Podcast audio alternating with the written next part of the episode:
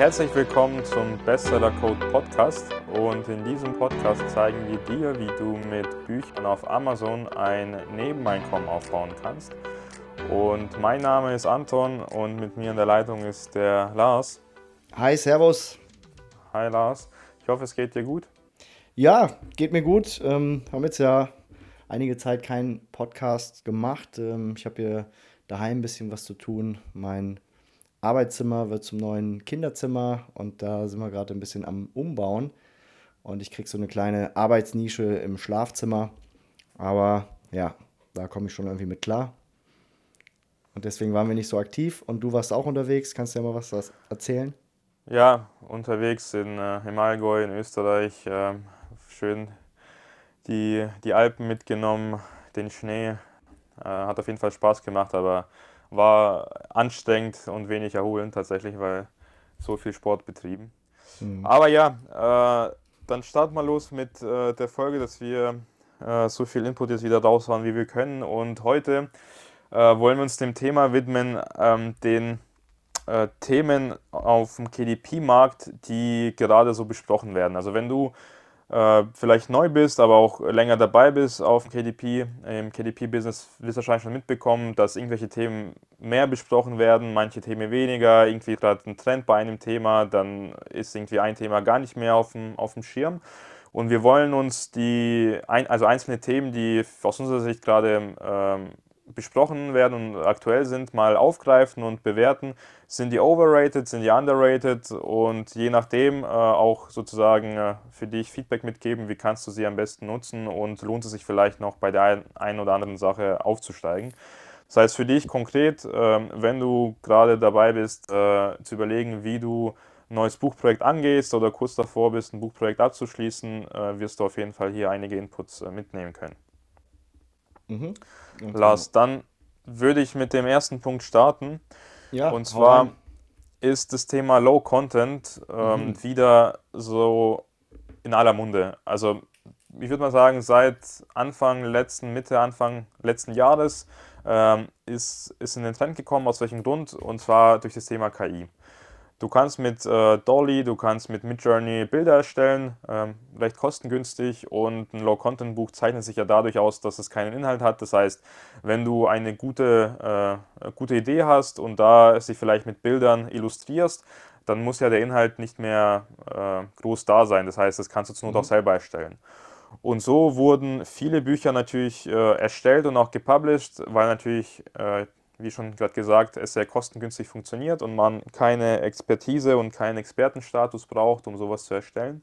Aber ist es jetzt wirklich, also underrated, overrated? Ich würde aus meiner Sicht sagen, das Thema ist etwas overrated, ähm, einfach aus dem folgenden Grund. Ähm, der Burggraben bei den Büchern ist zu gering, als dass es langfristig dir was bringt.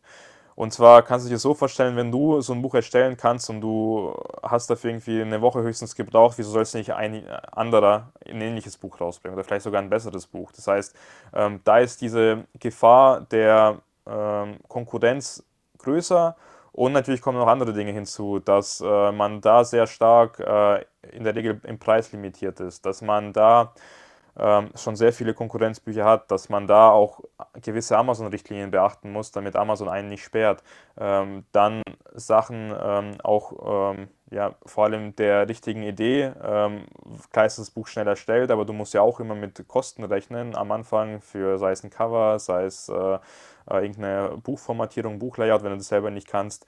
Ähm, und ist die Frage, ob du das investieren möchtest in ein Buchprojekt, was vielleicht äh, gar nicht so lange läuft und entsprechend auch nicht den Erfolg bringt. Ja, Lars, das mhm. war jetzt meine Meinung dazu. Wie stehst du zu dem Thema Low Content? Ähm, also ich habe jetzt bei Low Content erstmal an Bücher gedacht, die beispielsweise nur liniert sind oder kariert sind, wo also wirklich gar kein Inhalt vorhanden ist. Ähm, ja. Du hattest ja jetzt schon gesagt, dass bei den Büchern, von denen du sprichst, dass da Inhalt generiert wird, beispielsweise über KI. Ähm, dann wären das für mich eigentlich eher so Art Medium-Content-Bücher an der Stelle. Ähm, ich gebe dir da recht. Ich, ich glaube auch, dass diese ähm, Bücher, von denen du gesprochen hast, ähm, so ein bisschen overrated ist. Ich denke, wichtig ist ähm, einfach immer noch äh, eigene Kreativität und eigenes Denken und ich glaube, da machen sich viele auch ein bisschen zu einfach, die dann denken, jetzt mit der KI sehr schnell Bücher auf den Markt zu bringen, die dann sehr erfolgreich werden. Ich glaube, das ist ein bisschen zu kurz gedacht und da gehört einfach mehr dazu. Von daher auch äh, mein äh, Gefühl, dass es sehr ein bisschen overrated ist und ähm, zu viel gehypt wird an der Stelle. Ähm, natürlich ist die KI einfach ein unglaubliches Tool, aber ja, um jetzt wirklich komplett mit diesem Tool Bücher zu erstellen und dann äh, sehr, sehr schnell auch vielleicht mit Büchern reich zu werden, das ist auf jeden Fall für mich auch ein bisschen zu viel Hype momentan. Ähm, wenn ich jetzt diese Low-Content-Bücher mir ansehe, also wovon ich gerade gesprochen habe, eben nur Bücher, wo dann Linien drin sind, in die man reinschreiben kann. Ähm, ich habe beispielsweise selber mal vor ein paar Jahren äh, ein paar Bücher gemacht, äh, einfach um da mal reinzuschnuppern. Also ich habe vielleicht irgendwie drei, vier Low-Content-Bücher. Ähm, ein Buch beispielsweise äh, für, für Hochzeiten, um Hochzeiten zu planen, ähm, Wedding Planner, wo man dann einfach was reinschreiben kann. Ähm, von daher, ich bin jetzt auch nicht der riesengroße Low-Content-Experte an der Stelle, aber vom Gefühl her, momentan ist es eher ein bisschen underrated. Ähm, da gab es auch eine Zeit lang ähm, viele, die gesagt haben, hier mit Low Content, das ist das Ding. Und dann sind, glaube ich, auch viele auch auf diesen ähm, Markt draufgesprungen und haben dann irgendwelche Designs erstellt, sind in irgendwelche Nischen gegangen. Und ähm, ja, ich glaube, das ist auch ein bisschen überflutet worden und da hört man jetzt nicht mehr so viel von. Ich denke, ähm, es ist auch nicht der, der richtige Weg, einfach um erfolgreich zu werden. Ähm, das Ganze geht ja dann auch nur über die Masse. Du brauchst dann ähm, zig Hunderte oder sogar Tausende äh, an Büchern mit verschiedenen Designs und ich glaube, das ist nicht der richtige Weg und ähm, sollte, man, sollte man so nicht machen. Und ich, ich denke auch, dass viele Nischen, was das angeht, auch schon überfüllt sind. Und mir wäre es auch viel zu langweilig, weil es äh, ja auch keine Kreativität voraussetzt. Und es, es geht immer nur darum, ähm, in verschiedenen Nischen ähm, dann verschiedene Designs zu erstellen. Gut, das ist ein bisschen kreatives Handeln, aber letztendlich bei bei dem Erstellen von Büchern geht es ja einfach darum, im Vorfeld sich Gedanken zu machen und wirklich ganz kreativ an die Sache ranzugehen und da viel Gehirnschmalz auch reinzustecken. Und das macht ja dann letztendlich auch Spaß und Freude. Und da einfach stupide irgendwelche linierte Bücher hochzuladen ähm, in alle möglichen Nischen, ich glaube, das würde mir persönlich auch gar nicht Spaß machen. Ähm, ja, von daher glaube ich, ist es nicht der richtige Weg. Trotzdem ist es momentan so, dass da auch kein so großer Hype ist. Ähm, von daher, diese klassischen Low-Content-Bücher würde ich eher sagen, momentan underrated. Fair, fair enough, Lars. Ähm, also kann ich, kann ich so mitgehen, ja. Jawohl. Ja, dann mal als nächsten Punkt äh, professionelles Layout-Programm. Ähm, oder Satzprogramm, je nachdem, wie man es wie man's nimmt. Ähm, es gibt ja viele Self-Publisher, die gerne mit Word arbeiten und das auch ähm, gut finden. Ähm, ich bin vor rund zwei Jahren, glaube ich, auf Adobe umgestiegen. Also mit InDesign erstelle ich meine Bücher und ja, will es auch einfach nicht mehr missen und kann mir auch nicht vorstellen, nochmal auf Word umzusteigen. Äh, für mich so ein bisschen das ganze Thema noch underrated, glaube ich. Also ich sehe immer noch sehr, sehr viele ähm, Bücher, die meiner Meinung nach mit Word äh, erstellt worden sind und aus meiner Sicht sieht man das auch. Ähm, ich war jetzt nie der riesengroße Word-Profi, ähm, deswegen sind mir da vielleicht auch einige Funktionen noch gar nicht so bekannt, aber ich kann mich einfach an so viele Dinge erinnern, wo ich noch mit Word gearbeitet habe und das war mein, bei meinen ersten Büchern der Fall, äh, die mich total abgefuckt haben. Also wenn ich allein überlege, da irgendwelche Bilder einzufügen und dann haben sich die Bilder wieder verschoben und ähm, solche Sachen. Ähm, oder auch der, der Text, wie der dann dargestellt wird. Teilweise gab es dann so große Lücken zwischen den Wörtern. Ähm, vielleicht gibt es da auch irgendwelche Techniken bei Word, wo man das irgendwie anpassen kann, dass es cool aussieht. Aber ja, als ich dann einmal auf InDesign umgestiegen bin, dann habe ich einfach gemerkt, wie cool das Ganze funktioniert, wie einfach das auch ist, irgendwelche Bilder oder sowas ähm, in das Layout mit einzufügen und wie schön auch die Schrift aussieht. Also ich habe da ja auch deutlich mehr ähm, Möglichkeiten, was Schriftarten angeht. Und ich kann genau einstellen, äh, wie groß soll der Abstand zwischen zwei Wörtern sein, wann äh, wird ein Wort getrennt, ähm, beispielsweise nach zwei Buchstaben oder nach drei Buchstaben. Also das kann ich alles super einfach bei InDesign einstellen. Und für mich, für mein ganzes Business ähm, hat es auf jeden Fall ähm, ja, mich nach vorne gebracht, dass ich einfach mit einem professionellen Layout-Programm arbeite. Äh, das Ganze kostet 30 Euro im Monat, also ungefähr so viel wie ein Fitnessstudio. Und ich würde schon ähm, sagen, jeder, der mit KDP Geld verdienen möchte, sollte sich zumindest mittelfristig ähm, überlegen, dass er doch ein äh, professionelles Layout-Programm ähm, sich aneignet und auch ähm, eben die Fähigkeiten, damit umzugehen, sich aneignet. Ob das jetzt unbedingt InDesign sein soll oder irgendein anderes Programm, das sei mal dahingestellt. Ich meine, InDesign ist so einfach, ja, der Marktführer, denke ich mal, und ähm, fast alles, was ähm, mit äh, Print ähm, läuft, läuft auch dann mit InDesign. Ähm, aber gut, es gibt auch noch andere ähm, Programme. Ich glaube, du arbeitest ja auch mit einem anderen Programm und es hat auch sehr, sehr viele Möglichkeiten und, und Optionen. Aber ja, ich würde sagen, das sollte sich jeder mal anschaffen, ein vernünftiges äh, Programm, weil langfristig mit Word, äh, da kommt man dann einfach nicht so weit. Und ich habe das Gefühl, dass es immer noch ein bisschen underrated ist und dass zu viele immer noch auch mit Word arbeiten und auch daran festhängen, vielleicht auch manchmal aus Angst, weil sie denken, ach, jetzt muss ich mich wieder auf ein neues Programm einstellen. Klar, das kostet auch erstmal Zeit und Arbeit, sich mit den Funktionen auch vertraut zu machen. Aber wenn man es erstmal angepackt hat und ja, schon einiges gut kann, dann macht es doch ähm, erheblich mehr Spaß und Freude und bringt einen auch weiter. Ja. Ja, äh, Lars, ich nutze tatsächlich ein anderes Programm. Ich nutze den Affinity Designer, also Affinity Publisher heißt der. Mhm. Ist ein ähnliches Tool, gehe ich mal davon aus. Und ich habe eine Zeit, also sehr lange mit Word gearbeitet, aber ich habe da Word durchgespielt, sage ich mal. Ähm, aber irgendwann. Äh, wie wie war das bei dir? Ich habe ja gerade erzählt, dass bei Word, ich sehe das immer wieder und ich sehe das auch immer wieder auf, auf Büchern bei Amazon, wenn ich da dann reinklicke in ähm, Blick ins Buch, dass dann so große Abstände zwischen den Wörtern vorkommen. War das bei dir auch so oder ja, hast gut, du das, das, das, das irgendwie hingekriegt gehabt? Nee, das, das kannst du in der Regel alles einstellen. Ist halt, ah, okay. Ähm, da war ich einfach immer, zu doof dann. Ja, nicht so doof. Das ist manchmal echt aufwendig, aber ich habe dann, ja, ich fokussiere mich ja in manchen Nischen ähm, also besonders und habe da eben ein Buchlayout, was ich dann gemacht habe einmal mhm. und dann ist es wie eine Vorlage, die von den Autoren befüllt wird, weil die kommen auch mit Word eher zurecht als mit, äh, ja, also das andere muss ich ja tatsächlich selber alles machen.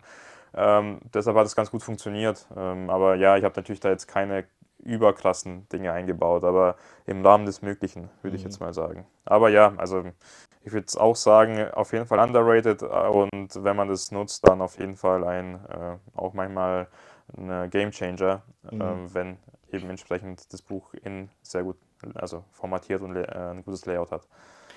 Ich kann mich auch erinnern, ähm, bei deinen Büchern ist mir das nie aufgefallen, dass da so große Lücken, Lücken zwischen den Wörtern entstehen. Also du hast das auf jeden Fall im Griff gehabt. Deshalb Respekt, durchgespielt, Respekt genau. dafür. und mit, mit, mit den Bildern hast du es auch immer hingekriegt, ja? dass die dann genau immer richtig sitzen an der richtigen Stelle und so. Ja, ja, ja genau. Also das hat auch noch funktioniert, aber ist natürlich äh, immer äh, komplexer geworden, je mehr verschiedene Inhalte und je mehr verschiedene mhm ähm, Design-Dinge du da, da einbauen möchtest. Also mit äh, dem Grafikprogramm, sei es InDesign oder Affinity Publisher, geht es äh, relativ einfach. Also mhm. mit an, ein, manche Dinge, andere Dinge sind natürlich ein bisschen anders im Vergleich zu Word, aber mhm. ich denke doch, der Nutzen so eines Programmes ist schon besser, also schon höher. Wie würdest du dein Skill-Level momentan einordnen, was Affinity Designer angeht? Also dadurch, dass ich ähm, schon im äh, Affinity Design, also weil ich ja auch manchmal selber auch ähm, Cover, ähm, also zumindest Entwürfe erstellt habe, auch für die Cover-Designer, kenne ich mich da schon an sich aus mit dem Thema Grafikdesign äh, ganz gut aus. Also ich habe da auch einige Videos geschaut, auch äh, mich da eingearbeitet. Ähm, und ja, also ich bin jetzt wahrscheinlich kein Experte im Affinity Publisher, aber für viele Sachen reicht es auch schon so ein Basic-Wissen aus. Also da brauchst du keine, also keine Kurs, keinen Kurs für 2000 Euro buchen und auch keinen Mhm. für 300 wahrscheinlich, um äh, erstmal einfache Dinge hinzubekommen. Ich habe das eben verwechselt. Ich, ja. ich habe ja eben von Affinity Designer gesprochen. Das ist Mhm. ja sozusagen das Programm, was ähnlich ist wie Photoshop. Genau, Und ja. das Äh, nee, Programm, was InDesign ähnelt, denke ich mal, das ist doch dann ähm, Affinity Publisher, richtig? genau, genau. Mhm. Also bei Photoshop gibt es ja nochmal ein anderes Programm. Äh, Das heißt, also Photoshop wäre Affinity Photo, das gibt es auch. Ah, Affinity okay. Designer ist, äh, jetzt fällt mir das Wort gerade nicht ein, das ist, äh, da gibt So es wie ja auch so ein. Illustrator vielleicht? Ja, genau, wie Illustrator, genau. Das Ah, ist so okay. wie Illustrator. Also auch mit den Vektoren und so weiter. Genau, genau, Geschichte. genau, genau. Ja. Jo, Lars, dann würde ich weitermachen. Nächstes Thema, TikTok-Marketing.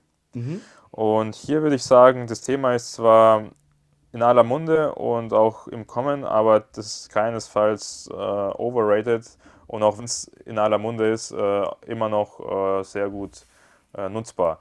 Klar muss man hier natürlich auch festhalten, es ist extra Aufwand, den man betreiben muss und ich würde mich nie nur auf TikTok-Marketing verlassen, sondern die Basis sollte immer sein, mach eine vernünftige Nischenanalyse auf Amazon und wenn dein Buch da funktioniert, dann wird TikTok-Marketing eben einfach nur das Öl sein, was du dann ins Feuer gießt.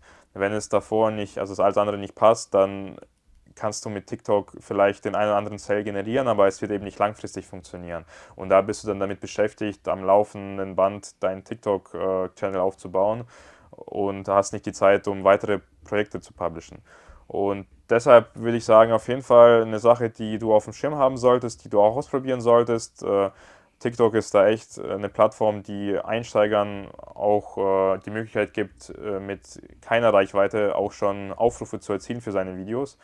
Und deshalb sollte man da die eine oder andere Sache auf jeden Fall auch für sein Buch ausprobieren, um noch die restlichen 5 bis 10 Prozent, je natürlich nach Nische und Thema, dann auf jeden Fall noch rauszuholen.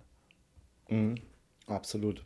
Hast du das für deine Bücher in diesem Jahr auch stärker auf dem Schirm, dass du das Genau, also ich bin auch schon, auch schon dabei, bei einem Buch äh, fokussiert ein paar Sachen zu testen.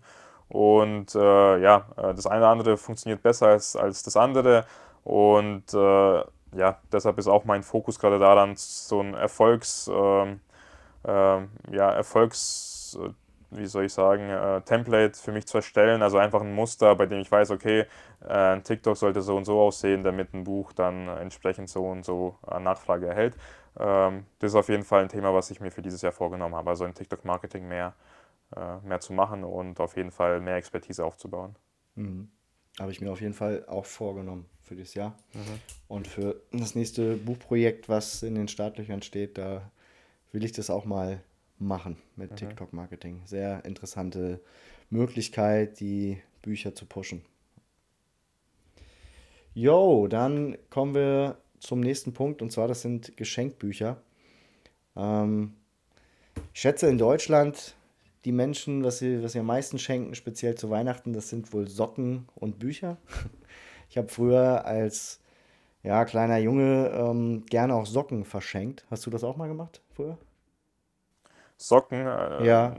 Nee, tatsächlich nicht.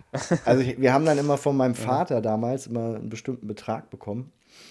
Ähm, und dann sollten wir für diesen Betrag Geschenke kaufen. Und ja, in der Regel war ich dann nicht so wirklich kreativ. Und so die Oma zum Beispiel, die hat dann auch gerne mal Socken bekommen. Oder ich kann mich erinnern, dass ich meiner Schwester auch mal Socken geschenkt habe. Vielleicht sogar häufiger. Ich habe es gar nicht mehr so auf dem Schirm, aber ich dachte damals auch immer, das ist eigentlich ein cooles Geschenk so. Und über Socken könnte man sich ja eigentlich auch freuen.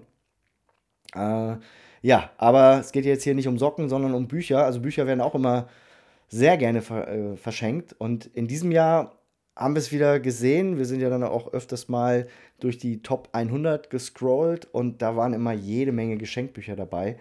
Und von daher, ja, würde ich sagen, ähm, ein bisschen overrated. Also ist auf jeden Fall ein Hype da, was Geschenkbücher angeht. Und dann hast du ja diese Geschenkbücher auch in den verschiedensten Positionierungen. Dann hast du dann ähm, irgendwelche Mitmachbücher für den Kollegen oder für Lehrer oder für Büroangestellte, für Teenager.